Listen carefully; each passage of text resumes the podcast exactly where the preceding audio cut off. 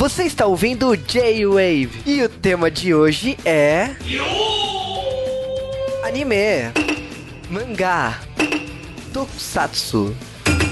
Aqui é o Cal e eu preferia Twilight Sparkle. Aqui é o fantasma e quando você se apaixona por um cavalo, não é só com a cara que você tem que se preocupar. Quem vem cara não vê caralho, né?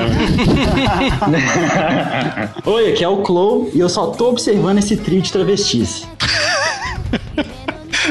Isso não melhora em Stars, cara. Isso, é, isso eu tô falando de vocês. Vocês três. Olha isso. Aqui é o Juba e a gente tá numa temporada que tem asas, chifres, travestis e muita zoofilia, cara. A gente não consegue fazer uma entrada de Sailor Moon sem falar de sexo e putaria, né? Sejam bem-vindos a mais um J-Wave de Sailor Moon. Estamos no episódio 4, os fãs de Dragon Ball, Yu Yu Hakusho, Naruto, não sei o que mais, devem estar chorando, né? Problema de Sim. vocês. E olha que eu nem toquei em pedofilia, tá? Porque, bom, Sailor Moon. E voltamos para falar de Sailor Moon Super S, a quarta temporada do anime, o quarto arco, mais ou menos, do mangá, que não equivale mais ou menos à quarta temporada do anime, não tem problema, vocês que se virem. E, obviamente, para falar disso, trouxemos nossos amigos do SOS, Sailor Moon. E a gente fala, Ê! Isso, você vê que que é coisa não ensaiada. É isso, Sailor Moon putaria. Não, não é isso, não. A, gente, a gente tá falando, né, da quarta temporada de Sailor Moon, que é uma temporada que tem suas. Não, Como vai o circo? O segundo S é de circo, é isso? Não, pera. não, porque você não sabe escrever, né? Mas, mas a gente tá falando da quarta temporada de Sailor Moon, que tem suas mudanças, tem o sumiço das outras Sailors, tem o unicórnio, o Pegasus, a gente não sabe muito bem o que é isso, então acho que é uma temporada que a gente vai falar tudo e mais um pouco, né? Putaria. Ou não, mas vamos lá de falar direto da série.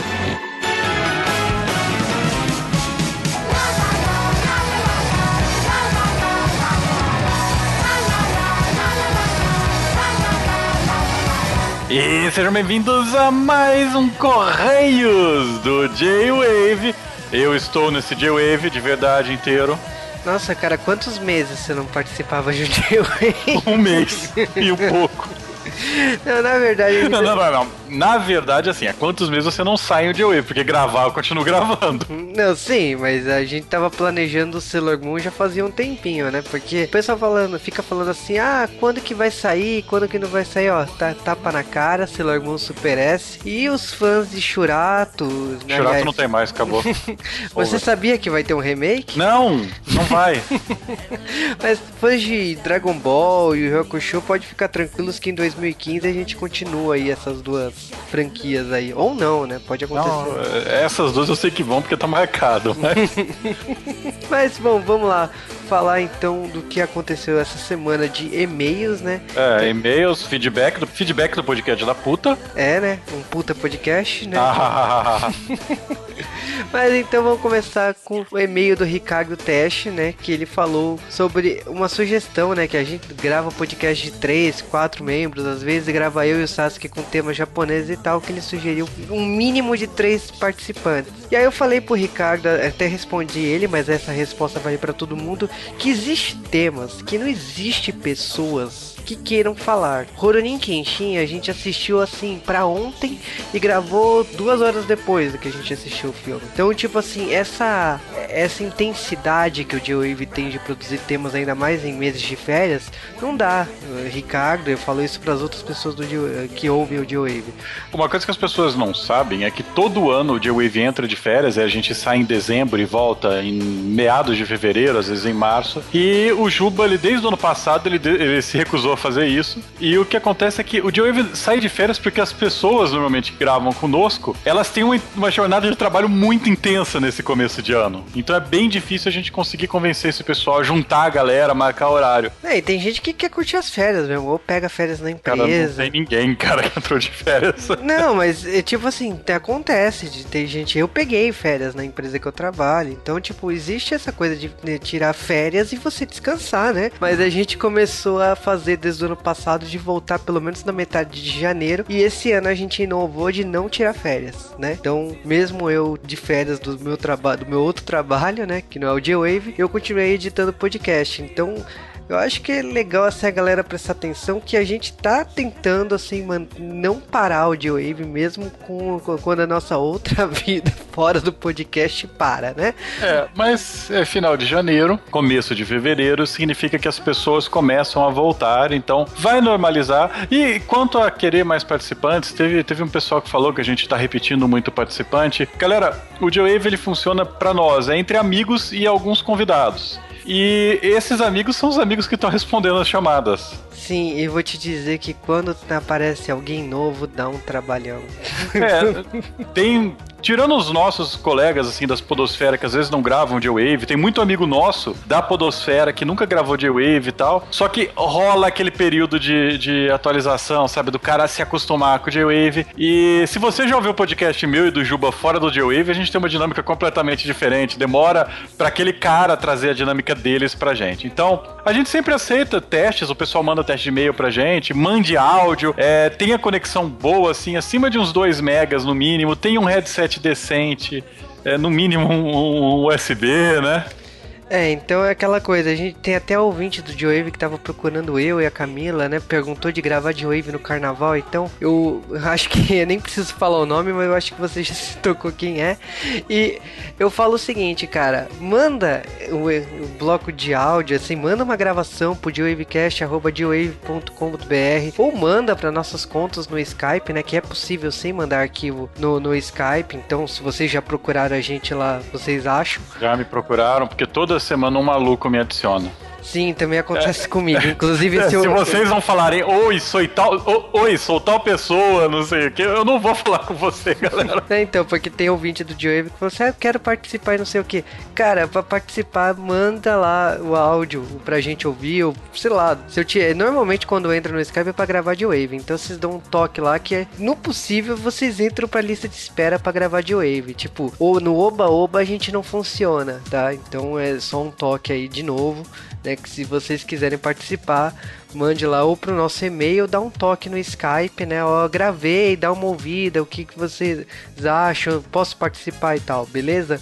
E bom, continuando os e-mails da semana, o próximo e-mail é do Flávio Gomes de Souza, né? E ele comentando que Uma Linda Mulher é um filme muito bom, né? E ele, fala, e ele falou que o podcast principalmente transformou Uma Linda Mulher num filme que tava disputando o Oscar. Cara, eu tenho medo do que, que vocês fazem, cara. o que vocês fazem? Sessão da tarde nasceu contigo, cara. Com eu Sim, mas você, você levou Sessão da tarde pro lado negro, cara. Ah, com lambada, com outras coisas. Mas. A sessão da tarde é um negócio tão puro, bonito, e você vai lá e prostitui ele. Ah, ah, ah. De novo, né? Mas enfim, ele ainda comentou algumas coisas, como algumas sugestões do D'Artacão, que ele, ele falou: ah, são temas que não são muito impopulares. O, pro, o problema não é nem ser tão impopular. O problema é você ser velho o suficiente para lembrar disso. E encontrar o material para poder assistir, porque uma das dificuldades também não é só, ah, eu quero esse tema. Mas como a gente vai assistir isso, sabe? Então, tem algumas obras que realmente, assim, Os Impossíveis, por exemplo, eu já assisti. Família... Até aí são três episódios, pô. Família Buscapé também. Agora, D'Artacão eu não achei. Então, tipo, é, esse é um dos problemas que eu tenho. Agora, tirando esse detalhe, também tem a questão de público. Tipo, a gente fez uma pesquisa de 5 anos e tal, o público tem coisas que eles não conhecem. Eu concordo com você que algumas coisas a gente vende, principalmente dorama. Pode ser que aconteça? Pode ser sim. Agora, eu preciso encontrar e assistir isso, né? Pra poder analisar se vale a pena gravar um G-Wave ou não. Mas, continuando, ele perguntou, né? Ele sugeriu, né? Alguns filmes obscuros da Marvel, né? Ele, o Flávio Gomes, ele sempre sugere algumas coisas assim. E ele já tinha sugerido isso antes, né? E ele retomou nesse e-mail, que ele queria uns filmes antigos da Marvel. E o Cal, na época, já tinha falado não. E continua falando não. não, porque é, é só você assistir. Aliás, meu amigo Juliano, o que que você achou lá do. Como é que ele chama? Atrevido? Não lembro. Do Demolidor do, do filme do Hulk na porcaria da série do Netflix agora. Não, a da série do Netflix tá boa, agora do, do, do, do É igualzinho, cara, é igualzinho, a mesma roupa. Não, mas é só explicando aí pro Flávio que o Flávio, inclusive, ele sempre manda uma lista de temas e, na medida do possível, a gente sempre tenta gravar. O próximo e-mail da semana é e-mail do Matheus Chami, eu acho que é assim que se lê. Ele falou que o primeiro podcast que ele ouviu foi de Power Rangers parte 1 e parte 2 e que ele estava mandando esse e-mail porque o Cal sempre reclama que ninguém manda e-mail. Sim, tem que continuar esse pessoal passivão que não manda e-mail. Aliás, eu faço questão de separar os e-mails que as pessoas reclamam que eu falo que não mandou e-mail. e ele falou, né, pra gente continuar esse ritmo, né, que ele atravessa as noites ouvindo eu, o Cal e o Nerdmaster, né, então pode deixar que a gente não vai parar aí. Agora, aquele ouvinte da semana, né, sempre presente, o Rafael93 3490. Eu acho que eu errei agora a leitura desse nome é, dessa com vez. Certeza. Aliás, sempre tem um ouvinte da semana. Estou com saudade de vários de vocês. O que está acontecendo em suas vidinhas? Ana Lúcia sumiu, né? Diga-se de passagem. Abandonou completamente. Nem lembra que a gente é. É, né? A gente prometeu um Doctor Who aí, depois, só por causa disso, ela sumiu, né? Mas eu sei que você está ouvindo, Ana Lúcia. Mas falando sério, o Rafael ele mandou um e-mail falando do mordomo preto, né? O, mordo, o mordomo de manteiga, né? De acordo com o Sasuke. E ele falou que ainda que ele chegou a ler os mangás quando a Panini lançou aqui no Brasil. E que ele parou de ler exatamente por causa do Yaoi. Ele falou que, tipo, exatamente pelo filme não ter o Yaoi, ele gostou do, do filme. Então, tipo, tem público que gosta, tem público que não gosta, enfim.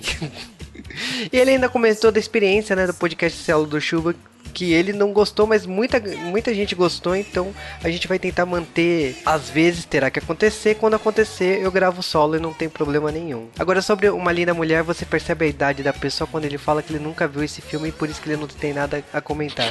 Desvio de caráter, você percebe os anos da, da pessoa aí. E agora e-mail do Zuko Viper, né, que mandou e-mail falando de Uma Linda Mulher. E ele comentou que o programa foi divertidíssimo e ele adorou as observações da Camis do filme, principalmente duas em especial, que ela citou que Uma Linda Mulher inspirou 50 Tons de Cinza e Crepúsculo. Cara, as observações da Cami só não são melhores que as da Chiquinha, velho. Mas É, por causa que o Edward é do Crepúsculo, tipo, a ideia do piano, e bom, enfim. É uma linda mulher, o nome da personagem de Crepúsculo é Bela. Ele, ele montou a sua conexão ali, enfim. E ele falou que o Richard Gere, né, é um sádico de um cabelo de 50 tons de cinza, né? Tipo, né, né, o, o Zuko Viper ele viajou nesse e-mail dele. não. O Richard Gere nasceu velho, né, coitado? Ele, ele, ele tem aquela cara, tipo, de cara que. Que tá, tá tentando. Tá muito sol, sabe? Ele tá sorrindo contra o vento, manja. É eu, foda. eu tava falando que ele inspirou uma Erraram o limão no, limão no olho dele. Ele inspirou uma febre nos anos 90 de fazer luzes brancas, né? Tipo, a coisa mais ridícula, né? Você viu? Não, o cara fica parecendo um gato siamês. E, Bom, agora é e-mail do João Paulo Ritter. Cuidado, né? Quase falei outra coisa. E o João Paulo, ele mandou um e-mail sugerindo, né? Que ele gosta muito, né? De... Eu, eu percebi a idade da pessoa também pelas referências dele no e-mail. Mas ele falou que ele gostaria muito de um podcast de Mary Poppins. Ele falou que inspirou Chiquititas. É, é, Chiquititas é, é, é um resultado de décadas de musicais que gerou o Chiquititas, né? Caraca, é, o, o nome do cara é Hitter. Eu conheci um Hitter com grafia assim lá na Anime Web, cara, há 15 anos atrás. Mas pelo e-mail da pessoa não é esse cara. Exatamente. Possivelmente seja o filho. Tem uma chance muito grande, cara. Mas ele falou no e-mail dele que principalmente ele gostaria, né? Até porque a gente tem o selo Disney, né? De fazer um podcast de Mary Poppins. Eu te falo que já faz há dois anos que eu estou tentando fazer Mary Poppins. Desde quando foi anunciado o musical aqui no Brasil, né? Do, do Mary Poppins. E. Uma mentira, desde que a gente escolheu o Supercalifragilisticexpialidocious como uma das nossas músicas favoritas da Disney. Ah, Nostalgia Disney foi Lá no vez. J-Wave 24, né? Ah, no Pocket ainda, naquela época, né? Não aí- era, foi quando foi virar Pocket ainda. É, então, né, que a gente decidiu fazer Mary Poppins, tá na lista de espera aí uns 5 anos, mas faz dois anos que eu estudei de verdade o tema, sobre o musical da Broadway, sobre, sobre o filme em si, estudei sobre a briga da, da autora com o Walt Disney, e, tipo, tu- tudo isso, então assim, eu, eu te falo que da minha parte já tá tudo estudado pra esse podcast, mas ainda não saiu. É, eu não decorei todas as músicas, músicas. Todo mundo sabe que os podcasts da Disney eu, eu fico cantando na gravação inteira. Sim, você e a Camis colocaram o péssimo costume de colocar música no podcast cantada. e bom, esses foram os e-mails da semana, né? Agora a gente vai para os nossos abraços da semana, né? E o abraço da semana começa com um abraço para Luísa Mota, um abraço também para o Vitor Quaterzani Dias. Um abraço para o Roger William Cabral. Para o Maquezan Tavares, que falou que esse programa ficou épico. Um abraço para o Diego Miyavi Sama, né? Que falou de Super Human Samurai. A gente não precisa falar disso. E um abraço também para o Gle Sassal. Abraço para o Alex Machado, né? Que sempre comenta comigo no Facebook e tal. E abraço para o Gladson Santana, que adorou o bloco de curiosidades, né? Que foi a primeira vez que a Camila, né, gravou o bloco de curiosidades. E o um abraço para Vitor Urubatano. Esses foram os abraços da semana, né? Teve outros abraços, mas são pessoas que já mandaram e-mail, a gente já leu aqui antes. E bom, comentando então agora, você sabe que para mandar e-mail, mande para jwavecast.com.br, faça aquele fluxo semanal no nosso post. Qualquer dúvida, mande pra gente no arroba lá no Twitter, ou marque a gente né, lá no Instagram, arroba jwavecast também. E com isso, vamos para Sailor Moon Super S. O Juba podia gritar transformação de novo, né? A gente não convence, né? Não, vocês não vão conseguir.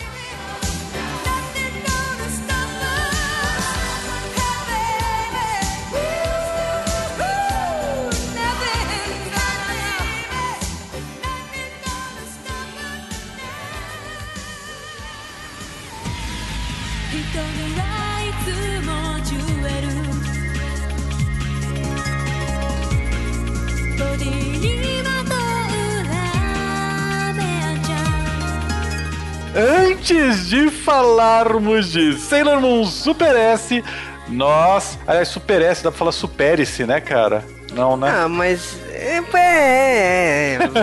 nós precisamos falar. Não precisamos falar, não queria, mas tudo bem, precisamos falar de o live action de Sailor Moon que nós já mencionamos lá no comecinho do primeiro podcast de Sailor Moon, né? Na verdade, que estava feito misturado com ele.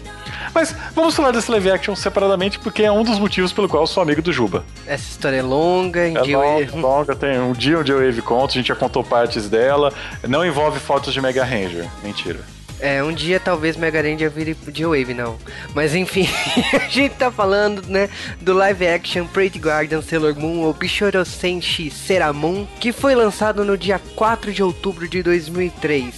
E a gente tá falando de uma série que veio em comemoração a 10 anos de Sailor Moon.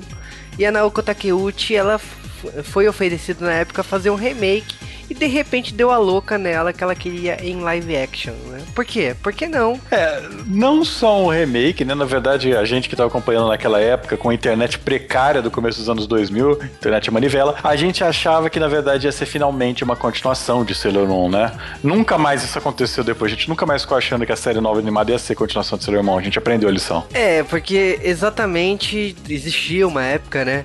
Do mesmo jeito que existiu um Dragon Ball AF, existia o Sailor Moon F de Forever, né? Que era uma série que seria depois de Stax. Mas é lenda urbana, não é papo para esse podcast. E aí veio o live action que tipo ele tem uma outra pegada, ele é mais fiel do que o, o anime lá dos anos 90, né? E nesse caso a gente tem exatamente a mesma coisa que a gente tem na primeira temporada, né? A gente tem a o Sag descobrindo a, que vai se tornar uma Sailor, né, com a Luna, só que a gente vê que primeiro a Luna não é uma gata de verdade, né, é um pelúcia. É, na verdade a Luna no começo era um CG e depois virou um pelúcia, cara. Mas é no sentido Sailor Crystal, né, que no começo é fiel, olha só, igualzinho, não sei o que, depois de 10 minutos vira qualquer porra. é porque, é, assim, a gente tá falando do primeiro episódio fiel, segundo episódio depois. O terceiro já não é, cara. Quando, quando a gente tem a Marte, já, já deu um foda-se no geral. E o que, que essa série tem de diferente? Fraldas geriátricas não só isso, né? A gente tem uma mudança diferente porque é, a série é um pouco mais pé no chão, até pela limitação de efeitos especiais. Ela tem uma adaptação que para se transformarem, elas têm os cabelos naturais dela, né? E quando elas se transformam, o cabelo muda pra cor da, das Sailors, né? Peruca mal feita, tem cada cosplayer melhor, cara. E os CGs, todos os golpes especiais. Mas assim, o que que muda na minha opinião? Muda Sailor Venus, porque ela é uma cantora popular, ela tá presente o tempo todo e a, o Sag adora a Sailor Venus. Que é interessante porque tem subplots tanto em Sailor V quanto no Sailor Super S que a, que a Minako ela vira uma, uma idol, né? É, ela deseja na, na, na, na série original ser uma cantora, aqui ela é uma cantora hiper famosa, né? E aqui ela também sofre um problema de ela ser solitária, né? Porque como ela tem que esconder o cristal de prata dentro dela, como ela tem que esconder de todos, que ela já sabe que as outras são as Sailors, que a Sailor Moon é a princesa e tudo mais, ela sofre de, de uma solidão por ter que omitir isso. Mais do que isso, ela sofre de leucemia. Também, que é um dos motivos que. Você vai querer soltar o spoiler assim na cara? Meu filho tem mais de 10 anos essa porra. É, então, a Sailor Venus morre na Sailor, na Sailor Venus morre e, e ela revive? Não sei, depende, cara. Eu acho que não. Não, ela não revive. Mas eu, é, é uma série, assim, bem diferente. Eu diria que os generais, outra pegada muito diferente é que os generais, eles têm identidade civil, né? Igual as Sailors. Então, eles estão o, tempo todo na série também encontrando as Sailors. É, mas o, o Malachite era um maluco que morava num- num- numa casa fechada, zoada, né? É, mas você tá exigindo demais. Mas a gente... É, mas eu acho um diferencial foda, uma diferença muito legal, que pelo menos na época a gente ficou comentando muito. A Amy vira vilã no meio da série. E fica quase até o final, porque a Amy, no meio da série, ela é sequestrada e se transforma na Dark Sailor Mercury. Então a roupa dela ganha todo um visual especial e ela vira praticamente assim a inimiga na mesma escola, na mesma sala, tudo longe da, da, da Usagi e das demais. E é muito engraçado que quando elas conseguem desfazer o feitiço, tem todo um momento especial, abertura especial da Mercury voltando a ser amiga delas. Essa série também tem uma vilã que não existe, né? Que é, é a Croc Mill, que é interpretada pela Lisa Durbow, que foi uma das poucas vezes que eu vi mestiço com algum papel de relevância nessas séries, é. Ela faz. Sem, sem interpretar o mesti- mestiço, né? É, ela faz um papel de, tipo, é, quebrar a hege- a hegemonia da Sailor V, né? Porque a Minaka é uma cantora foda e não sei o que. A Mil, ela vem pra quebrar isso, né? E, e ela vem pra isso, ela, ela acaba sendo inimiga de todas, né? De certa maneira, ela, ela enfrenta todas de frente. É, você tem todo esse subplot que a, a ela não quer, interpretado, aliás, pela Ki- Kitagawa, aliás, foi de lá que ela surgiu. A Areia, ela não quer ser uma Sailor, ou aliás, ela quer resolver tudo sozinha, ela não é muito amiga das outras no começo, e mesmo até no fim, ela tem uma certa desconfiança, principalmente da Vênus, e tem todo esse subplot que a Vênus, na verdade, que, que tem no, no, no anime e no mangá, que na verdade a Vênus ela é a capitã das Sailors, mas a segunda em comando não, não é a Amy ou a própria Serena, e sim a, a Rei, né? A Rei é o braço direito dela e ela tá tentando, a Vênus lembra disso e a Rei não, e ela tá tentando transformar a Rei em comandante porque ela sabe que ela vai morrer. Sim, e. A gente tá fazendo a série ficar melhor do que ela é, cara. Não, mas eu diria que tem a rivalidade da Usagi com Arei. Então, por exemplo, assim, a. No anime original tinha isso, e no mangá não é muito desenvolvido isso aí não, não existe. E no, no Tokusatsu eles trouxeram isso, então, tipo, tem coisas ali que homenageiam a série original, tem coisas inéditas.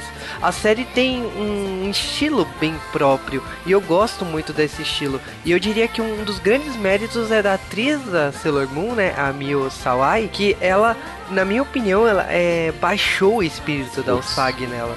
É, eu acho que ela e a Kiko Kitagawa, principalmente, né? Elas estão no personagem, cara. É, a Mio Sawai, sei lá, eu não sei o que aconteceu com ela, porque, tipo, ela sumiu, assim, do, dos- da televisão japonesa. Agora, a Kiko Kitagawa virou uma puta atriz, assim, ela fez filmes, doramas, a gente sempre comenta dela. A Sailor V também, a Yaka Komatsu, ela também tá em uma porrada de séries lá no Japão.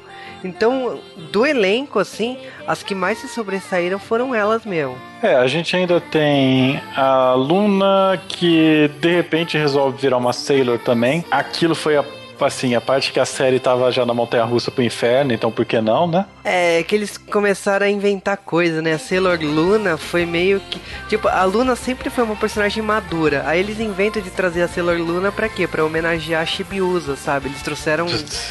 E a, e a Shibiusa é a falha de Sailor Moon, sabe? Ela é o ponto errado. Né, e os golpes da Shibiusa são os da Sailor Luna, né? De É. doces e tal. Eu.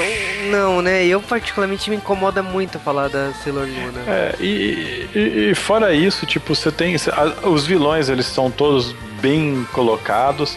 A vilã principal, ela tá muito bem no papel. E no geral, vou falar, cara, é, na época que a gente assistiu, eu achei essa série assim, por mais que ela seja muito galhofada nesses pontos, o final dela é extremamente dramático. Ele é um final triste e que tudo dá errado, pra mim foi impressionante. Tipo, eu não esperava isso. Eu esperava realmente algo que se resolvesse, né? Tanto que depois eles soltam os OVAs, eles soltam uns filmes, é, que inclusive a Keiko Kitagawa nem aparece direito, ela aparece por 10 segundos e some, que não faz, não conecta exatamente no fim da série, né? Fica meio pulado.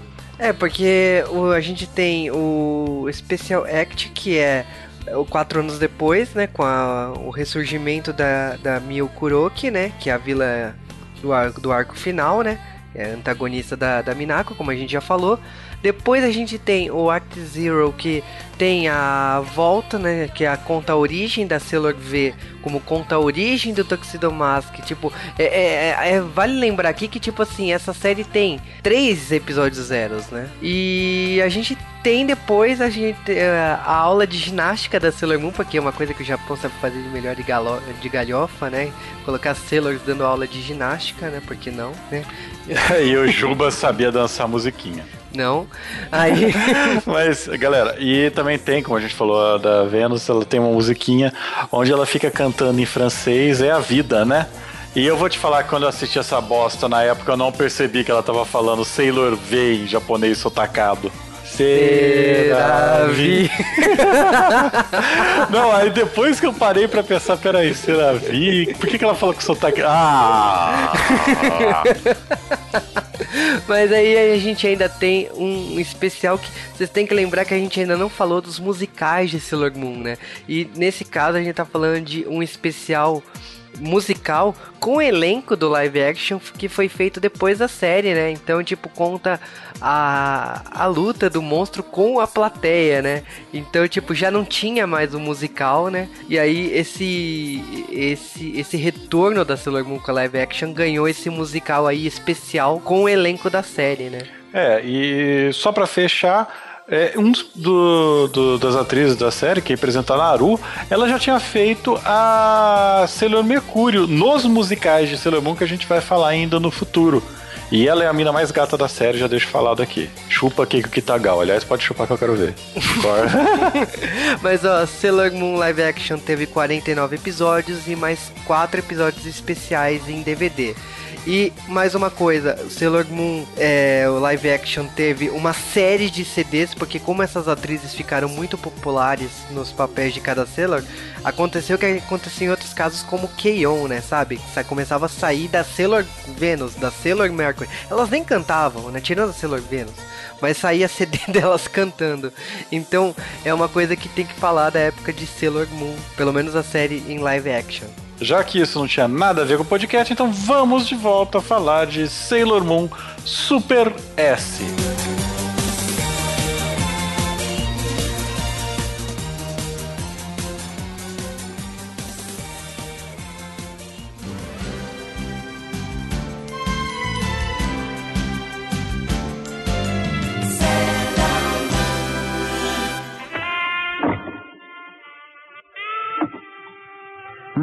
parece muito ingênua, mas não deixa de ser uma mulher. Você acredita que o Pegasus se encontra nos sonhos dessa menina? Olha, se eu soubesse, não estaria sofrendo tanto assim. Oh, mas que medo! Não tem por que você ficar irritado desse jeito. Não consigo evitar tudo isto porque você fez aquela promessa. Se desta vez não agarrarmos o Pegasus, você vai ter que aguentar o mau humor da grande Zircônia. Rapazes, vocês me assustam falando desse jeito. Acalmem-se. Ainda temos outra opção. Dessa vez vamos agarrar o Pegasus. Acreditem. Ah, outra, opção? Bom, o que vocês acham de a gente começar a trabalhar? Se não cumprirmos com o nosso dever, Zircônia ficará irritada. Hã, Você é um pretensioso. Em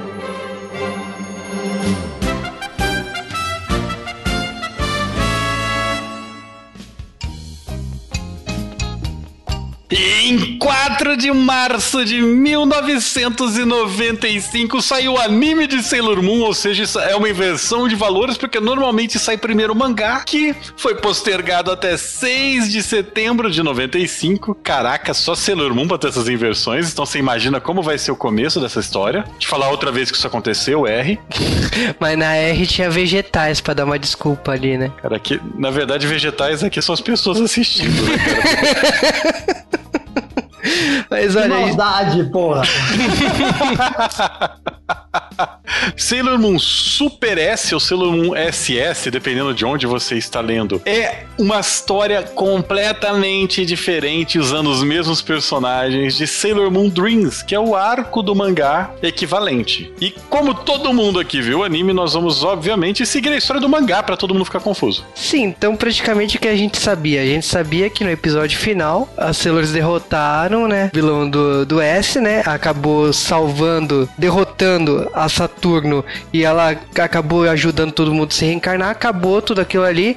É, a Saturno tá sendo é, cuidada, que ela virou um bebê pelas outras Sailors que foram embora. Então sobrou as, a- as cinco Sailors que estão se despedindo da Shibiusa, porque a Shibiusa falou que cansou dessa vida e vai, vai voltar pro futuro, né? É, ela fala isso porque ela tinha. Ela fala que completa o treinamento dela, né? Ela vira super no arco anterior. E aí, beleza. Chegou no limite, chega de treinamento, vou voltar pra casa. O plano dela de voltar pro futuro é genial, né? Ela quer voltar no dia 1 de abril.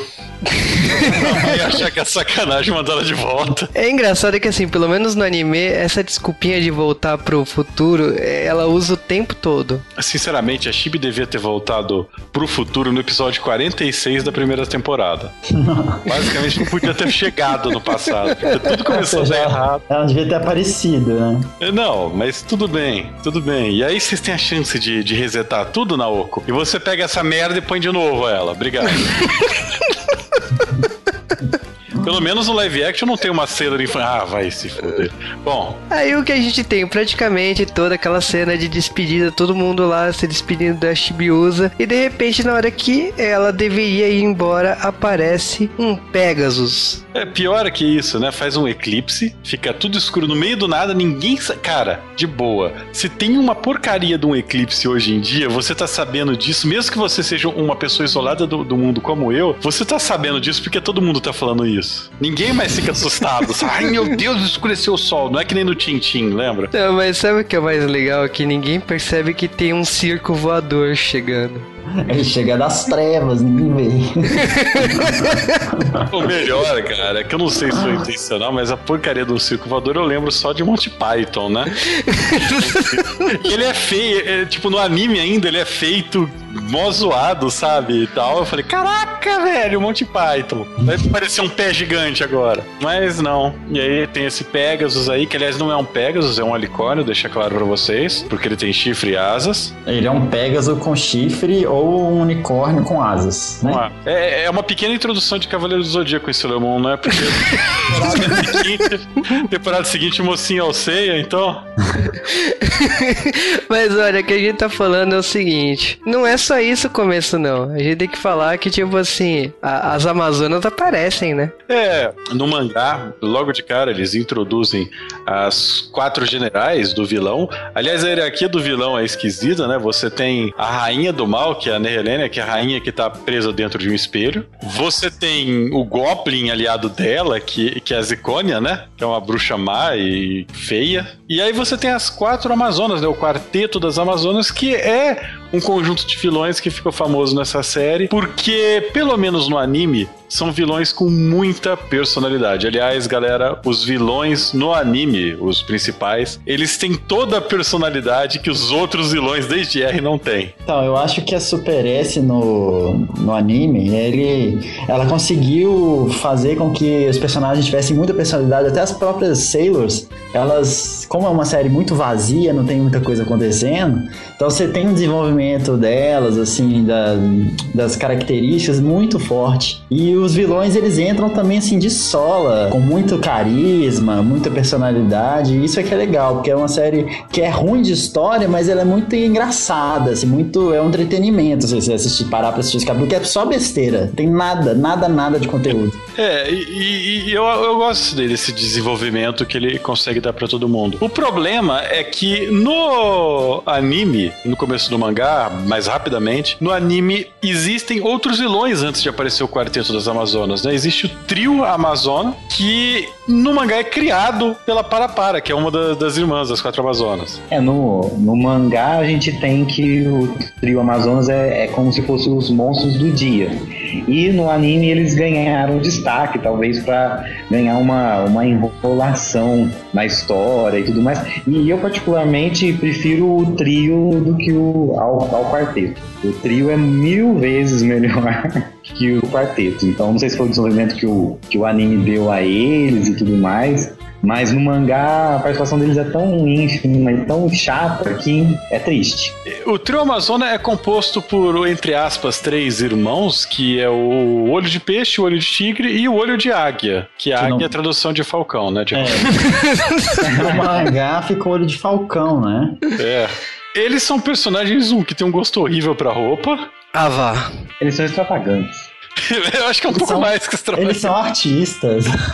É verdade. Eles são artistas de circo. Eles são artistas de circo, eles são extravagantes. Eles são- Eles estão Olha. trabalhados no glamour. Eles eram é, é, animais de circo. Quando eles viraram humanoides, eles tiveram a oportunidade de usar roupa. Imagina se eles não iam ser é, extravagantes e únicos. Ai, ai. Mas eu falo assim, os três eles são usados como monstros praticamente assim, numa repetição da ideia da Naoko que tem que o desenvolvimento da, de cada uma das Sailors isoladamente, né? A gente tem a Amy e a Rei que são atacadas, né? Em casos isolados quase que simultâneos, né? No circo. E a gente tem a Makoto depois que ela, é, ela tem todo um arco sobre é, flores e verduras, é, aquela tá numa vibe mais natura, é, natureba, né? E tem o desenvolvimento de- desse caso específico que é o desenvolvimento dela, né? É interessante que você pega esses três vilões, que são é, assim, e, e é uma coisa que, que, eu, que eu acho importante notar que eu não lembro de outro anime que fez isso de uma maneira tão descarada, mas os- são, são vilões que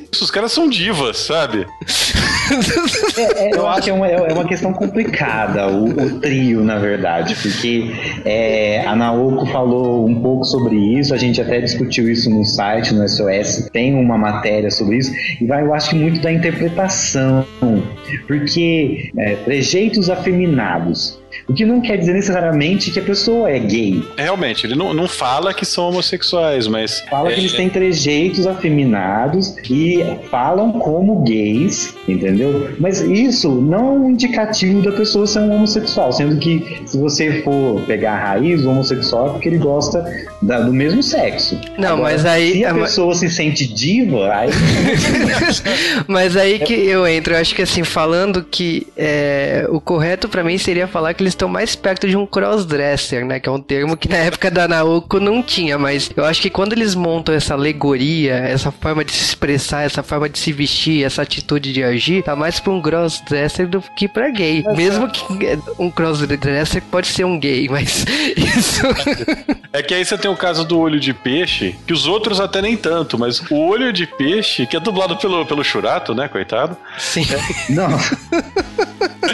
O olho de peixe, você vê que ele, ele, é, ele realmente, o personagem no anime, ele fica com ciúme das meninas, sabe? No anime, o olho de peixe, ele é gay. Isso não, não tem dúvida, porque ele é apaixonado pelo Mamoro. É um ponto que eu acho muito legal, porque quando isso aconteceu da outra vez, que você tinha uma relação é, mais do que amizade entre personagens, que foi na primeira série, a dublagem veio como transformar um personagem em mulher. E aqui, eles mantiveram, deixaram o personagem ser daquele jeito. Eu não sei se tipo, ah, os tempos estão finalmente alcançando é, onde deviam estar, ou se simplesmente a dublagem, ah, tá desse jeito, vamos deixar, né? Não- É, Eu acho que assim, os tempos mudaram e eu diria até que essa temporada seria muito atual hoje em dia.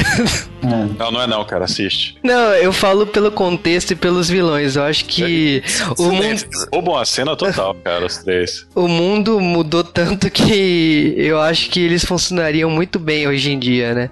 E aí a gente fica sabendo no anime que esse pessoal eles estão atrás de um Pégaso, né? Que por acaso é aquele alicórnio que tá com a Chibi. E ele tá tentando comunicar-se com a Chibi pra falar: olha, eu preciso de ajuda, não sei o quê. E por que que do Sailor Moon Another Story tem esse porcaria de cavalo se ele não aparece do pau? Não importa. Mas é, engra- é engraçado que assim, esse Pegasus ele aparece pra Chibi porque ele acha que aquela a- aquela Lady, né, como ele chama, é a garota que ele tá procurando, que ele realmente, tipo assim, ele foi preso, ele tá ele tá mandando suas últimas energias, sua projeção espiritual, podemos dizer assim, atrás da pessoa que pode salvá-lo, né, que pode também salvar a pessoa que ele, ele deve proteger. E a gente não sabe quem é, quem é que é essas coisas. É uma coisa que esse plot tá sendo plantado e vai ser desenvolvido na temporada. Exatamente. É, a gente não sabe se é a, se é a Usagi, se é a Tibiusa, a gente ainda não tem uma noção de quem que é essa, eu não sei como que eles traduziram, se foi de lady, se foi dama, quem que é essa pessoa que precisa, que vai ajudá-lo, né, que a se É. libertar. Logo no começo do mangá, você percebe que elas perderam os poderes, né? De elas não novo. conseguem se transformar, Elas até têm- porque elas, é uma doença, né? não, elas têm, é, elas têm dificuldade, porque, na verdade, a chegada do circo começa a, a criar uma atmosfera ruim. Então, o, o que eu entendi delas não conseguirem se transformar é porque o, o circo criou uma atmosfera em que impede elas se transformar, porque todas têm problemas de transformar. Então, elas precisam ganhar um novo poder, passar sobre isso para conseguir sua nova transformação. É, que é meio que acontece, né? No começo a Chibi não consegue se transformar, o, o Pegasus dá uma força pra ela e ela consegue, né? Ela vai lá, se transforma, vira, vira. Sei lá, cara, onde a gente tá no nome agora, cara, porque. Super É Sailor Chibi no... É, já é super ainda? É super. É super. É super, não Na tem. verdade, o su- na verdade, o super incorpora, né? Elas, É. elas não se chamam mais, acho que de super, sei lá, não sei o que lá, não. Acho que não mais. Ela Não, se consegue. chamam Super Sailor Moon e Super Sailor Chibi Moon. Bom, é o que a JBC tá utilizando no Ah, então é, então é isso. Então mesmo. é isso, a gente aceita. Cara, ela consegue se transformar. E aí a mesma coisa acontece nesse começo com todas as, as Sailors, né? A nenhuma das outras consegue se transformar. Elas estão com o mesmo problema, porque sim. E a história vai se desenrolando. Primeiro a gente descobre que, que, que o Darin, ele pegou tuberculose e vai morrer. É que tá vomitando sangue preto, né? Então. E, e- e aí... Morreu, ele, né? tem a mo- ele recebeu o Pegasus Negro. Isso. Ele recebeu o Meteoro negro. de também. Eu demorei um segundo. Meteoro negro. Foi muito boa. Mas aí ele vai. E é- eu acho que é a primeira vez que aparece a mãe da, da Amy, né? Sim. É que fala que sempre queria tomar conta da Amy, né? Que tipo assim, ela acha que ela não é uma boa mãe, né? Não é. Sinceramente, você não é. E nem o pai. O pai dela é tipo um artista que viaja pelo mundo e foda-se a família. Agora, uma coisa que assim a gente tá falando é que ele a Amy leva o Mamoro por causa que tá passando mal e tal, mas tem que lembrar também que o que aconteceu, a Osagi e a Shibi tiveram as idades invertidas, então elas também sofrem exames pra entender se elas estão bem nessa, nessas idades trocadas. Quer dizer que a Osag ela tá com 900 anos e. É, então, a gente faz vista grossa pra isso, né? Porque Naoko esqueceu esse pequeno detalhe aí de 900 anos, né? Acho que mudou só a forma física. ah, Considera a idade. A, a- a É última vez que a Chibi Ah, ficou adulta. A última vez que a Chibi ficou adulta foi tão bom, né? ah, é, o que aconteceu não foi que ela trocou as idades das duas, ela realizou o desejo das duas. Porque antes a Usagi falava, ah, a criança pode fazer tudo. Porque por mais que ela saiba que a, a Shibiusa tenha 900 anos, ela vê ela como uma criança. Então ela vê o, o Mamoru é, mimando a, a Chibiusa o tempo inteiro e fala, ah, então criança é muito bom, eu, quero, eu gostaria de ser criança. E a Chibiusa, por sua vez, acha que sendo uma mulher adulta, o Mamoru olharia ela sexualmente. E eu ainda acho Coisa isso muito, bizarra. muito bizarro. É, Eu acho isso muito bizarro. De volta pro futuro, né, cara? Como não nasceu ainda, você pode ser sua própria mãe. Né? Mas eu acho. É uma coisa muito, muito, assim, muito bizarra esse amor que ela tem o, que é foda No meu, é. A Chibi só é criança porque ela quer, não é que ela não pode ser adulta, cara. Mas ela gosta porque de. ela até hoje não sabe porque ela não, porque ela não cresceu. Ela é. Também é uma coisa. É, ela, ela tem nanismo. Mas ela gosta de brincar de Edward, né? Porque, tipo assim, porra, é, tem 900 anos, gosta de ficar na idade de criança. 900 anos de pintura de dedo, velho. Não, e fica, e fica indo na escola, ah, vai pro inferno, né, porra? O que acontece é que a Amy ela consegue ganhar os poderes de volta e numa, numa ela já mata o olho de peixe de cara, né? Ela compra ele numa loja de peixes tropicais, porque. e a Chibi, nesse meio tempo, ela começa a achar que a, a dama que o Eros está procurando, na verdade, não é ela, e sim a mãe, né? Ela começa a chipar os dois. É, aí que o. que elas também acabam é, assim, se transformando e o feitiço se desfaz, porque na verdade os sonhos que elas tinham se desfaz, né? Elas percebem que na verdade. É, então a, o Sag percebe que o sonho dela era ser uma mulher pro, pro Mamoru e, e a Shibiusa começa a entrar em conflito se realmente ela tem que ser uma mulher pro pai dela. ela entra nesse conflito de que ela não, ela não tem que ser uma mulher pro pai dela. Então isso desfaz o, o feitiço. Precisando, né? Essa ficha cair, porque puta que pariu. né, mas dizer que assim, depois de R, depois de S, depois, porra, Super S até agora não se tocou que esse amor é errado pra caramba, tipo, ela se apaixonar pelo pai dela. Aí a gente ainda tem, tipo, depois é, desse DR aí, ele acaba explicando que ele é um menino de verdade, né? Ele é o Pinóquio. Esse aplica um Equestria Girls, né? O cavalo vira a gente. E, É, e- é um Pokémon. Basicamente. E aí, as Sailors, elas no mangá, elas têm uma ideia brilhante, né? Elas falam, galera, já que esse circo é estranho, por que, que a gente não vai lá? Vai ser, vai- não vai dar nada de errado, não vai ter problema algum. E eles são todos capturados. Menos a Rei, que ela acha que é mais inteligente, ela ir sozinha num lugar bizarro. Que ingresso caro, hein? Porque na hora que elas entram, elas falam quanto que pagaram pra entrar no circo, né? Aí é uma conversão lá que é, saiu no mangá 220 reais. que isso, puta que pariu. Traduziram, traduziram Colocando em reais. Gente, já. Tá no, no novo plano do governo, hein?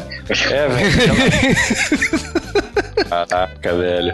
É, mas é basicamente a mesma coisa. Aí, aí tipo, esse negócio de, de, de, de o- é, animal virar gente vai perseguir a gente essa temporada inteira, né? Porque a Naoko tava com isso aí na cabeça. A temporada é zoofilia, cara. Não adianta. Aí, aí a porra dos pardal da, da Rei, eles vão lá encher o saco dela, né? Os dois corvos que ela tem no mangá, no anime, eles aparecem no plano de fundo, não tem nem nome. No mangá eles aparecem, eles parecem personagem do Clamp e fala assim: olha, tá aqui, se transforma e ganha seu poder. Aí ela vai lá e mata todo mundo, salva o dia porque ela é a rei, né? Ela, então ela tem esse costume de salvar o dia. O que eu acho mais bizarro nesses novos poderes é elas ganharem, pelo menos foi a Moon, a Chibi, a, a Mercury e a Mars ganhar armas que falam, que são Mas que têm vida. São, são tipo os guardiões delas, é uma coisa bizarra. É fadas. É, e, e só elas ganham, né? Tipo, a, a Júpiter e a Vênus dançaram pra variar, né?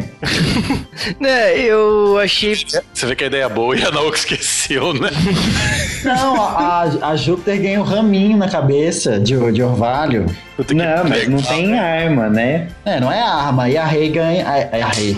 A Vênus ganha uma nova corrente. É um abraço, tá aqui vendo? Só Não, mas eu achei que a Vênus ela tem um destaque bem, porque é, ela tinha sobrado, né? Ela tava se questionando a posição de, de líder, né? Ah, sobrado não é a Vênus, cara. Sobrado é a Chibi que, que, que, que vai pedir é, dica de relacionamento com, com, com a Lita, né?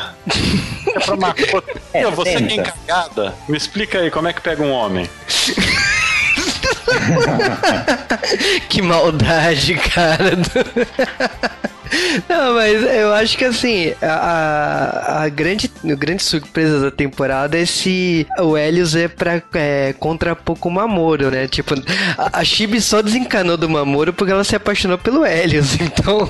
Nada como um novo amor para substituir o outro. Exatamente. A Makoto ela vai basicamente comprar ervas e coisas do tipo para fazer comida, ensinar coisas pra, pra, pra Chibi. E no final a Chibi vê um vendedor do circo, uma pessoa. Aí a Chibi vai lá, acha um vendedor de rua que vem do circo, que é uma pessoa completamente não suspeita, vendendo os anéis macabros para ela, e ela compra e fala: Já sei, vou colocar no Darien, né? Ele que tá doente, ah. vai ser uma boa. a lógica dessa menina é uma coisa que me comove, cara. Tem o, o olho de águia, o olho de falcão vestido de mulher, né? Sim, e Bom, deixa aqui como queríamos demonstrar. Cara, aí a mesma coisa acontece, o Guardião de Júpiter fala, dá um tabefe pra Makoto, fala, olha, salva o mundo, ela acorda, ganha uma nova transformação, sejamos felizes para sempre. E aí a Minako, olha, não consigo me transformar, eu não vou contar para ninguém. Mulher, todo mundo no mangá até agora não conseguia se transformar. Dá pra ver que é uma equipe muito unida, né? Ela, não há conversa, cara, não há discussão. E basicamente ela resolve: não, vou salvar o dia sem me transformar. Tenta se provar, não sei o que, claro que dá merda. Termina num cliffhanger de verdade, né, cara? Que basicamente ela tá despendurada pra morte certa e segurando na, na beira de um penhasco. É um cliffhanger, olha só, é daí que vem o nome. Eu acho que esse início da Super S é, é interessante porque é como se fosse uma redenção das, das, dos arcos anteriores para essas quatro personagens, porque elas, elas só têm destaques, destaques importantes, assim. Na primeira, aí você tem as pequenas participações é, nas outras temporadas, elas não têm, tipo, capítulos em que você conhece mais o personagem, aprofunda, né, quem ele é. Na Super S, não, a Naoko volta com isso, né, desses elementos da primeira, é de introdução e de, assim, vamos falar um pouquinho mais desses personagens e a gente conhece um pouquinho mais, principalmente a Minako, porque é a primeira vez que, que eu, pelo menos, reconheço essa personagem como sendo personagem de Sailor V, de, do anime da Super S, que é aquela Minako é, enlouquecida, tipo, super arrogante, prepotente, é, e até meio mesquinha, assim, que ela é isso, na verdade, de se sentir super julgada pelas outras, de sentir é, meio hater da, das outras guerreiras, porque as meninas ficam admirando, né, Urano, Netuno e Plutão, e ela fica super morrendo de ciúme, se sentindo super pra baixo, e ela quer mostrar, né? E ela quer mostrar que ela é a líder e tal e tudo mais. Concordo. É, na outra série você ainda teve aquele negócio que você vê que ela é bem maníaca, e é uma coisa que não mostra muito, né? Porque a Minako, pra, pra, pra gente, pelo menos, que, que é imune, mais doente, a gente sabe a diferença, mas parece muito que a Minako e a Usagi são quase o mesmo personagem. Sendo que, que elas têm uma, uma skin parecida, mas elas são personagens bem diferentes, né? É, mas, ó, eu te falo que esse episódio é. da Minako foi meio que uma redenção dela, assim. Não, é, não, dispa... nada. não deu, não deu é... tempo, não deu jogo. Não, não deu. mas eu falo, eu falo isso por causa que, tipo assim, ela foca muito no grande sonho dela. Todas elas têm sonhos. E o grande sonho dela é se tornar uma cantora. E eu achei muito engraçado ela reforçar tanto isso. E se você parar pra pensar no live action, o que que ela,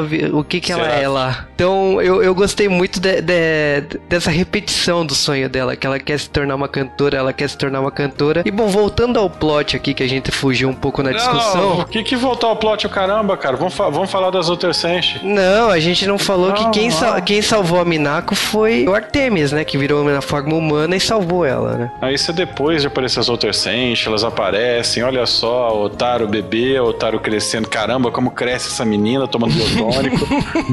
Fica adulta rapidinho. É sustagem. Fica adulta em 5 minutos e aí, bora, bora, bora. Então vamos. E ninguém consegue transformar ela, não tem problema, vamos lá, a gente resolve, todo mundo transforma, todo mundo ganha poder. A porcaria do gato vira a gente, obrigado, Artemis. Não, eu fico me perguntando, assim, no papel dessa família super nova, e assim, qual, qual é qual é o papel de Setsuna no meio disso tudo?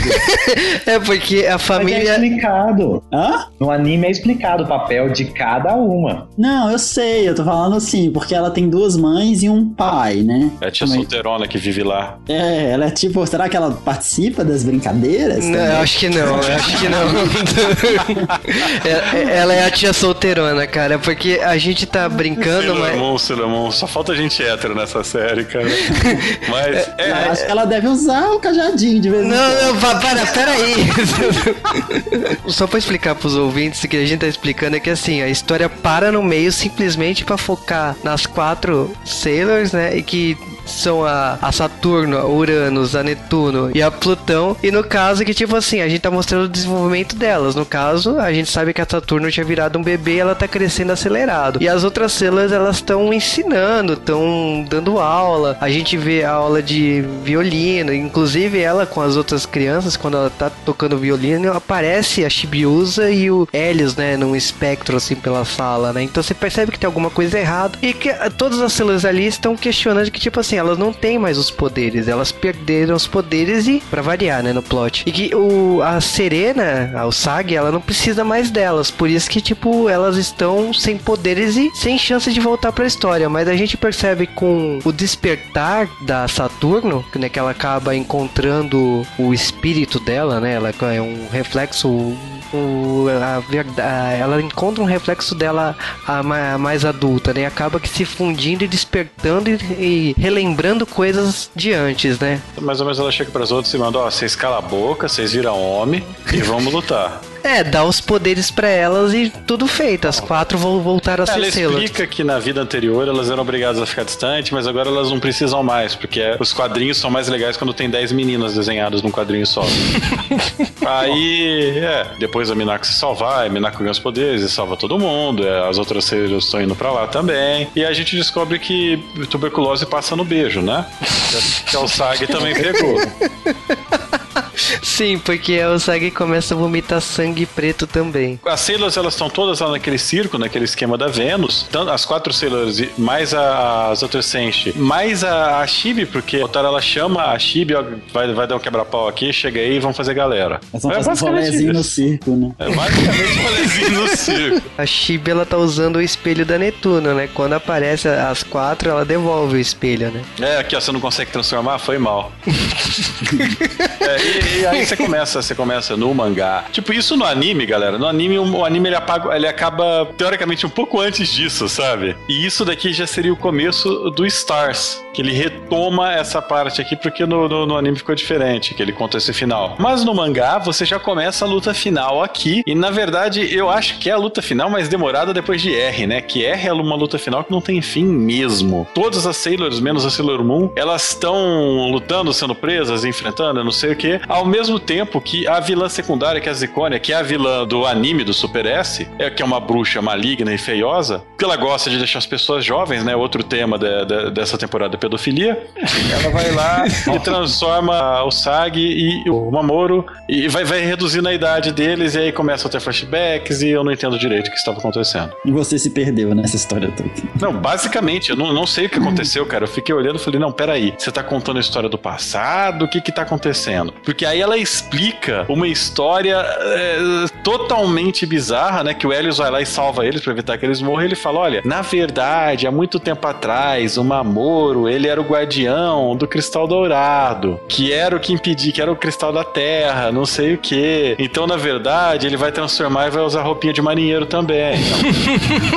É, a Naoko fazendo retcon de novo, né? Que ela explica toda a mitologia do Mamoro agora e como que o Helios entra nessa história toda, né? Não, aí, aí o cristal, no anime, o cristal é o chifre do unicórnio. No mangá, o cristal é o coração do Mamor. Igual o coração da, da, da Serena era o cristal de prata, o do Darin é o de ouro. No mangá, a Usagi deixa isso claro, tipo assim, olha, se comigo tá, foi no coração, no, contigo também, sabe? Ela tira a conclusão. A, a lógica é o poder dela, cara. Só faltava ele chorar também pra, pra porra do cristal cristalizar, né? Mas aí ela tinha que morrer, lembra? Virar É, mas eu acho essa parte da, da Super S que se- retoma que toda a questão da mitologia, do passado, eu acho que é uma das partes mais interessantes, assim. Sempre foi, pelo menos pra mim, desde a primeira, e aí você perde um pouco disso na R e volta na S com essa, a questão do Melano de Prata, né? Você- é, eu acho que é, é a base fundamental da série, assim, de trabalhar isso E eu gosto pra caramba, porque alimenta, assim, toda a questão narrativa e. Ah, fica, fica aquela coisa assim, imaginando, pô, era assim que, que eles trabalhavam no passado, ele tinha um cristal dele, os dois trabalhavam juntos. Melhor, assim, dá um, dá um power up, assim, na, na, É, na série. O universo de Sailor Moon, ele dá um vislumbre de uma coisa que parece bem mais rica do que realmente é, sabe? Ele dá um monte de pequenas dicas. Acho que era isso que quando, a- quando a gente via pela primeira vez e tal. É o que fez a gente ser fã continuar fã até hoje. Por esses pequenos é, vislumbres de algo muito grande que a Naoko acaba não contornando e a gente costura todas as versões pra um fandom gigante, né? O Helios, na minha opinião, assim, pelo menos a interpretação que eu tenho, é que ele seria o equivalente à Luna pra, Sim, pro tá. Mamoro. Não, tem a Diana. Ah, pro Mamoro. Não, pro Mamoro. Relaxa, a Diana Ah, vai virar humano também ainda. É, a Neherenia, que é a grande vilã, que a gente não sabe como escreve o nome, basicamente, ela aparece e ela é um vilã, uma vilã que tá presa no espelho, mas esse mundo onde, onde o, o cavalo tá, lá em, lá em, em Elysium. em Equestria, isso, Elysium. É um mundo, é um mundo onde ela pode afetá-lo. ela- ela- no mangá, no anime eles estão procurando o cavalo, no mangá não, né? O cavalo tá lá pra apanhar já. E ele salva os dois, ó, tipo, ah, achou o cristal, beleza, vai embora e se vira aí. Só que a vilã, a Zicone, ela dá o, o Hadouken semifinal dela e, de novo, mata a Sailor Moon, ou será? Ele rouba o cristal dela, né? É, mas na verdade é aquele negócio do mangá. A Sailor, ela vê a, a- a- todo mundo morrendo, as, pessoas, as guerreiras dela veem ela morrendo, e na verdade é, tem tudo a ver com aquele poder da Circônia de cuidar de, de mexer com o sonho, né? É, e, ela cria Darin, pesadelos, né? é, e o Darin fala assim: olha, eu vou me transformar, é, Earth Power Makeup, né? E acorda a Serena. E fala: não, isso aqui é só um sonho, e quebra essa véia aí. E basicamente aí tu junta todo mundo, a gente não sabe o nome desse golpe, né? É um problema que, que ninguém chegou à conclusão, qual que é a tradução correta. É o Sailor Planet Power. Só que É, no Super S tem, tem o finalzinho, Meditation no final. Então, é aí, é, há, dúvidas, há dúvidas. No, no mangá que eu tenho tá escrito meditação. Ah. e aí ela, ela solta a Cosmic Vulcan na véia, né? Nossa. Aliás, as outras Sailors, cara, elas vão ganhando poder sem parar, não é? A Sailor Moon vê as Sailors, ela olha pra ela, dá poder novo pra Sailors, todas as Sailors ganham forma nova, poderes novos, eu não sei o que, em vez de usar, elas vão lá e dão poder de volta pra Sailor Moon. É bem isso mesmo. Porque a série chama Sailor Moon. Mas antes disso, tem uma parte legal que é quando a Moon usa o poder dela no, no espelho e, claro, ele reflete. E ela teve uma visão do passado, né? De quando a rainha tava ce- celebrando o nascimento dela. E aí chega, como parecendo um conto de fadas, né? Aquela senhora das trevas que também morava na lua, na parte escura. E a gente fica sabendo que é a própria Neherene. Eu tenho dúvida se ela, tipo, não é uma tia, sabe? Eu acho que é uma tia esquecida. Tipo assim, é a irmã malvada da Rainha Serente. É, lá no, lá no Stars, eles tentam ligar todos os vilões, né? Tentam É, lá no falar, final, isso. Todo mundo tem um. Não faz muito sentido, mas eles tentam. É que, é, pelo menos o que eu entendi é que assim, ela pertencia ao Império da Lua Nova, né? eles, né? Então, tipo, ele, ela até fala que, nossa, como você é igualzinho à sua mãe. Então, dá, uma, dá pra entender que é, é tudo a mesma coisa, sabe? Que é como se fosse um país vizinho, um- al- alguma, alguma Ou- coisa. Um, um reino conquistado, não sei, cara. Dá, dá uma vontade tão grande de saber isso e nada mais é falado, né? Pois é, a gente fica querendo saber quem que é essa porra. Aí- Se ela, né? E não tem. E, o A negócio- não foi criativa o suficiente. e ela tá lá pra fazer o mal.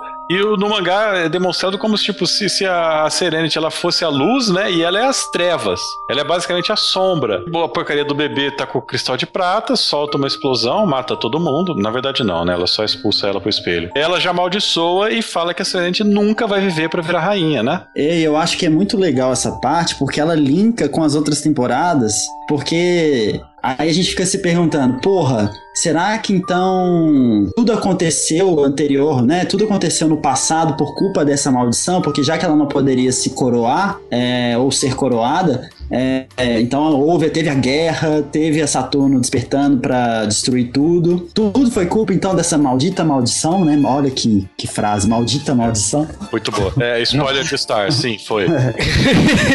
e basicamente ela fica sabendo disso, né? E ela é banida pra dentro desse espelho. Ó, velha bruxa, você vai ficar aí. Nesse meio tempo, tipo, a Sailor Moon, ela tava ferrada, ela tinha tomado o golpe de volta, ela perdeu o cristal e tal. E aí, claro, o Tuxedo Mask, ele vai lá e fala, não, Sailor Moon, não morra, não sei o que, ela pega o cristal de volta. Sempre com um beijo, na- né? É, É, sempre com um é. beijo. Eles, É, sempre, é. eles sempre fazem um sexozinho gostoso assim na frente dele.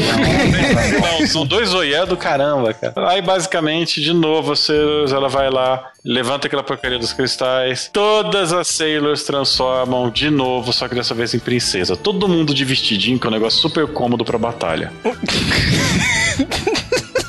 Tá de longo, né, pro baile. Isso. Com um monte de sidekick novo, né? Porque aparece todas as fadas também, né? É, que são os guardiões planetas. Tipo, o planeta da qual elas são princesas e guardiãs precisa de um outro guardião que é o guardião. Tá. E elas usam os castelos também. Tem que lembrar que os poderes delas vêm dos castelos. Mas não se preocupe que isso nunca mais vai ser citado. Faz sim. Depois ele, a Bandai vendeu até. Ai, ai. Agora a gente entendeu porque a Naoko fez, né? Porque Bandai mandou, né? A- a- Aí junta a galera, elas dão poder pra Sailor Moon de novo, em vez de usar. A Sailor Moon vai lá e bane a Neherenia pra dentro do espelho. E fala: Ó, você vai ficar aí na Zona Fantasma junto com o Zod e não vai voltar. De novo. É, e, e acabou. E aí ela tira a beleza dela também. Ela fica um. Ah, ela se um- transforma, mas pra isso ela se transforma em Eternal Sailor Moon, né? De novo, é tipo a terceira transformação. Não, mas dessa vez tem asas, né? Tipo, agora é a Isso versão vai ser tão útil no futuro, cara, pra derrubar objetos. e aí, nesse meio tempo, um pouco antes, a, a Saturno e a Chibi, elas tiveram uma conversa com a Amazon Quartet, que é um vilão, que assim, são as melhores vilãs, eu acho. Vocês preferem o, o trio, mas eu gosto muito do quarteto porque são vilãs que têm personalidade muito forte. Elas estão, é, são irmãs que estão sempre tretando entre si porque elas são é, com personalidades diferentes, né? Você tem, tem a Cersei que é tipo aquela que seria, sei lá, mais madura, né? A líder delas. Às vezes, vezes que é o oposto, que é aquela impulsiva, que, que é mimada, não sei o quê. A Junjun, que é um homem. E, e a Parapara, que por acaso ela tem necessidades especiais. São basicamente. Eu gosto muito das personalidades, elas brigam entre si, você sabe qual que tá falando. Infelizmente, ela segue o mesmo clichê de todos os vilões de que aparecem quatro garotas, que basicamente é uma versão de, de cada uma das Sailors, né? A Saturno e a Chibi conversam com elas, descobrem que elas não são más, elas acham que estavam fazendo algo legal, apesar de serem psicopatas, e resolvem se virar contra as vilãs. Elas tinham sido presas e transformadas em pedrinhas, e elas pedem pra Serenity, agora, no final da série, pra reviver as pedras e reviver as vilãs. A Serenity faz isso, ela purifica elas e descobre que, na verdade, desde o começo elas eram Sailors de asteroides, dados os nomes, que seriam as Sailors Guardiões da Shibi Moon. Num futuro que ainda não estavam preparadas ainda pra. Exatamente. E a gente vai ver muito elas, porque a Shibi Moon está aqui na próxima temporada. No finalzinho. No anime. Finalzinho. No anime não, mas no, no mangá sim. É. Não, para tudo. Elas, essas meninas, elas são fucking brasileiras. Porque elas são amazonas? Elas não, elas foram. Que ela, Naoko explica, acho que até no próprio mangá, é, que a Zircone encontrou essas meninas na floresta amazônica. Bem a cara Tem, do tem até um Brasil, Kamen né? Rider de Largar lá, você quer levar isso a sério? Então elas são brasileiras. É, sim, mas. Ah, é, enfim. ah, é, e os gatos viram gente no final também. É, tipo, Pelo menos não pegou elas num semáforo, né? Mas a gente ainda esqueceu de falar do cristal de prata que vira rosa, né? O cristal da Tibi. é, ele. Mas não é o mesmo cristal que vem do futuro, o cristal da Chibi? Não é o cristal Ela de tem prata que do gerar o próprio cristal dela. E logicamente que o cristal dela é rosa. Sim, porque ela é um açúcar rosa, doce em pessoa.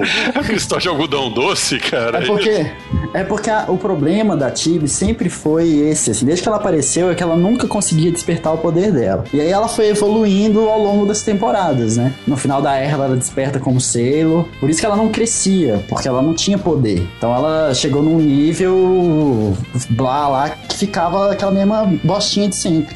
Aí depois que ela desperta, ela começa a, a crescer e tudo mais. Mas é, tipo, depois de 90, 900 anos com a mesma idade, você imagina, pô, quero, quero virar adulta logo. E aí isso meio que concretiza, né? Porque beija o, o- o cavalo, ela faz to- todas as coisinhas mais adultas. Mônica Então ela- total, né, cara? é, então ela faz, ela acaba, tipo, realizando o sonho dela. E aí ela, e aí ela desperta o cristal cor-de-rosa, tipo assim, que é o verdadeiro poder dela. Com isso, a gente meio que termina o Sailor Moon Dream, que é o arco do mangá. No anime, ele termina diferente. Esse, como a gente disse, isso daí vai ser em Stars, é o começo de Stars. O que acontece é o seguinte, a Chibi ela escolheu como príncipe o Helios, então, tipo, se um dia O ele se sim, o cavalo, então se um dia Ela ele escolheu qualquer outra pessoa, né? é o príncipe, ela escolheu o cavalo. Todo mundo quer um príncipe montado num cavalo branco. A, a Shibiusa escolheu o cavalo branco. Ela Eu só acho que é ju- montada no cavalo branco. Eu acho justo, mas enfim, praticamente a saga acaba por,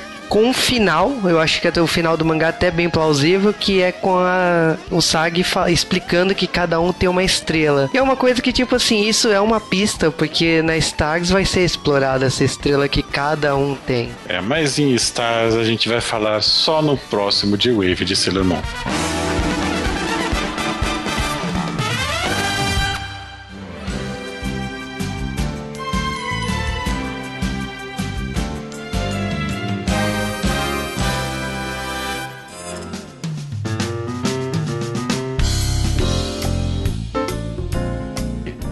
Sailor Moon Super S acabou.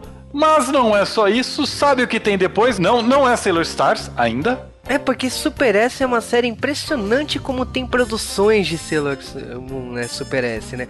Tem nada menos do que quatro OVAs, né? Três produzidos juntos e um separado. Tem mais um filme, né? Na verdade, o último filme de Sailor Moon. Então, assim, aquele momento que é o auge, né? De Sailor Moon, porque no Stars não teve nada disso. Então, começando em pelos três especiais de Sailor Moon Super S. Primeiramente, o primeiro episódio desse especial começa com a Chibiusa perguntando pra Luna como que era o Sag antes dela chegar. Feliz. Dá vontade de responder, a série era boa, mas enfim, é muito mancada. E praticamente a Luna reconta as primeiras aventuras da Osag, ela resume Sailor Moon, Sailor Moon R, Sailor Moon S. Eu não entendi por que, que ela resume tanto pra frente, sendo que a, a, a aparece no comecinho da R. Mas tudo bem, deixa pra lá. Mas o segundo episódio é um episódio especial da Haruki e da Michiro, né? E elas estão enfrentando lá um monstro e tal. É só pra, tipo, desenvolvimento. Nessa época era normal, primeiro, os episódios extras de Sailor Moon no mangá, como também os personagens que mais agradavam o público ganhavam especiais. Então, no caso, a Haruki e a Michiro eram populares e ganhou esse especial. A gente tem também um terceiro episódio, né, nesse compacto, que é a Chibiusa com as amigas da escola, né? Tem que lembrar que Super S teve muito episódio da Chibiusa com as amigas da escola, tem todos desenvolvimento desse plot. E ela tem uma amiguinha que vira uma vampira, né? Uma vampireza, né? Como o português correto obriga a gente a falar, né? E a, No, vamp... não, português não me obriga a falar nada disso, não. e a vampireza, ela, é, ela aparece, só que, tipo, a Shibiusa não vai matá-la, né? Então as Sailor e as demais aparecem e não matam, elas purificam e ela volta a ser a boa amiguinha de sempre. Então, esses são os primeiros três OVAs de Sailor Moon Super S. Aí você fala, acabou? Não, porque a gente ainda tem o primeiro amor de Amy, né? Que é um, o especial exatamente porque a Amy era a personagem favorita dos japoneses na época. Você tem que lembrar que os japoneses têm um fetiche por óculos, tem um fetiche por cabelo curto e a cor azul, não. Mas é pelo óculos é verdadeira. E a gente tem esse especial da Amy que é, tem a rival, tem tudo mais, e que tipo, ela enfrenta um monstro sozinha. Só as, as demais cenas só vão aparecer no final do episódio. Esse é um episódio bem bacana, né? Em japonês é Amy-chan Hatsukoi. E eu diria que assim, é, para quem gosta de Sailor Moon, é um episódio que te cativa e a Amy. É, eu diria que ela é uma personagem bem, bem especial. Não tem como você não se apaixonar por esse episódio. Mas a gente fala assim, acabou? Não, a gente tem o filme de Sailor Moon. A gente tá falando agora de Sailor Moon Super S, né? The Nine Sailor Soldiers United. Não vou falar em japonês porque é uma coisa horrorosa. Ou falo? Falo, né? Então, Seramun S, Serakyu Senshi Chuketsu, Buraku Dorimo Horo no Kiseki. E é um especial de Sailor Moon lançado em 23 de dezembro de 1995, que nesse caso a gente tem a Serena, né, a Shibiusa com a Usagi fazendo biscoitos na casa da Lita, né, da Makoto, e que no caso é a Shibiusa sabe fazer biscoito feio, mas gostoso, e a Usagi sabe fazer biscoito bonito, mas horrível. É, é um episódio... É tanto detalhe.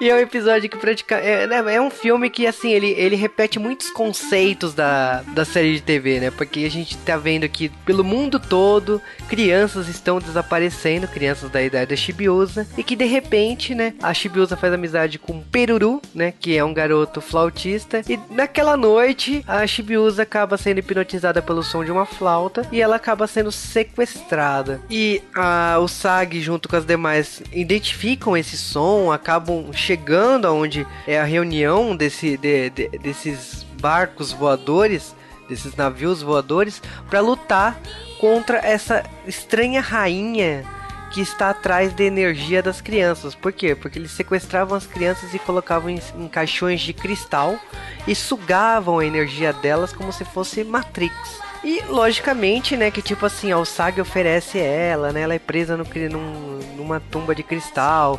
Ela luta contra os sonhos e tudo mais. E quem salva o dia é Sailor Plutão, Uranus e Netuno, né? Porque já estavam distantes desde. E acaba nessa luta final, né? Com a, a Sailor Moon derrotando a vilã e trazendo de volta à vida a Shibiusa, né? Que a Shibiusa ela tinha virado é, Sailor Shibimoon e tinha entregado toda a sua energia para essa essa rainha, né? Então, mais uma vez, Sailor Moon salva o dia e acaba se despedindo de vez dos cinemas, né? Porque no Stars não tem filme. E bom, agora a gente se prepara para a última fase de Sailor Moon.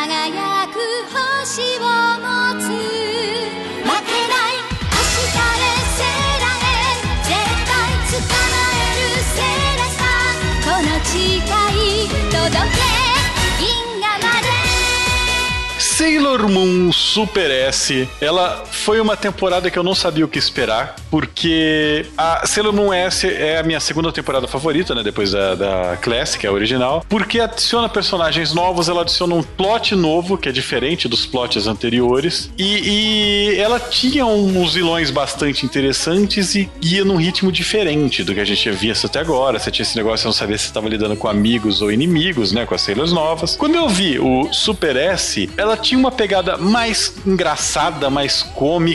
Ela tinha uma, uma ideia de reviver muitos dos personagens antigos. De, no, no anime, a gente vê a Molly e o Kelvin, né? A Naru e o Gurio de volta, mesmo que muito rapidamente. A gente vê várias coisas assim. E eu também notei que em S a gente tava com uma qualidade bem zoada, mudava demais de um animador pro outro, de um diretor pro outro. Em SS você vê que de repente Sailor Moon volta a ser bonito, né? As coisas voltam a fazer sentido, começa a ter animações interessantes, começa a ter fundo de novo, não, não vira mais aquele negócio de, de, de Scooby-Doo. Parece que eles resolveram investir nessa parte. O roteiro, infelizmente, é mais fraco, só que esse lado de ser, esse fato de ser mais cômico, de ser divertido, fez essa temporada para mim superar de longe R, que é considero a pior temporada, mas eu ainda considero ela a temporada mais fraca dentre as outras. Eu considero ela talvez no nível de Stars, é que Stars é bem zoado também, né? Eu gosto dela por isso, cara, porque eu rio bastante. O mangá, ele é mais direto, mais rápido, até mais, até mais, sei lá, severo com os personagens do que o anime. Eu gosto demais das vilãs dessa temporada. Eu gosto, sim, eu acho que elas foram muito bem feitas. Elas têm umas personalidades muito divertidas, não profundas. Você tem um desenvolvimentozinho aí das Sailors, principalmente a Venus, que se eu não me engano nessa temporada ela tem dois episódios dela. Para mim é excelente, porque a Venus ela merece uma série só dela. Então recomendo, assistam e leiam o mangá. A quarta história da série inteira de Sailor Moon, que eu acho que pode ser bem dividido em Super S, anime e o arco Dream no mangá. O arco Dream é totalmente diferente do que você assiste na Super S anime. É, os personagens são diferentes, então é difícil você comparar um com o outro e também a gente pode é, equivocar-se na hora de transpor e até de pensar no que são os personagens. É, quando a gente vê o trio Amazonas, a gente vê que eles são uma coisa no anime e no mangá eles são outra. Então, é, isso é uma coisa que a gente tem que tomar muito cuidado na hora de, de pensar nos personagens. Isso eu digo porque, por exemplo, eu gosto muito deles no anime. No anime eu acho que eles são bem legais e no mangá eles não têm participação nenhuma, são o monstro do dia. Outra coisa também que a única coisa que eu vejo que tem de entrelace entre mangá e anime é foi a primeira vez no mangá que eu vi traços bem fortes das personagens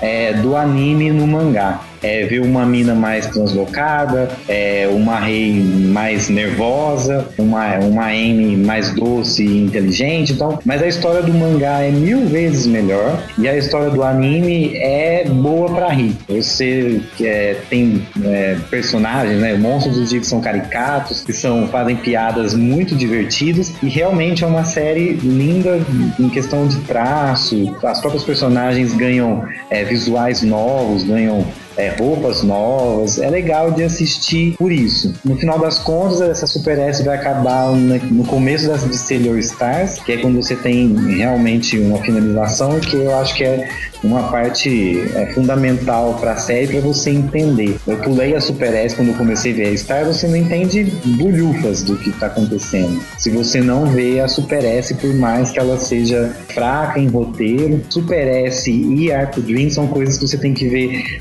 separadamente é, e entender separadamente, porque elas não têm realmente nada a ver. Ah, eu gosto muito das duas versões, tanto do mangá quanto do anime.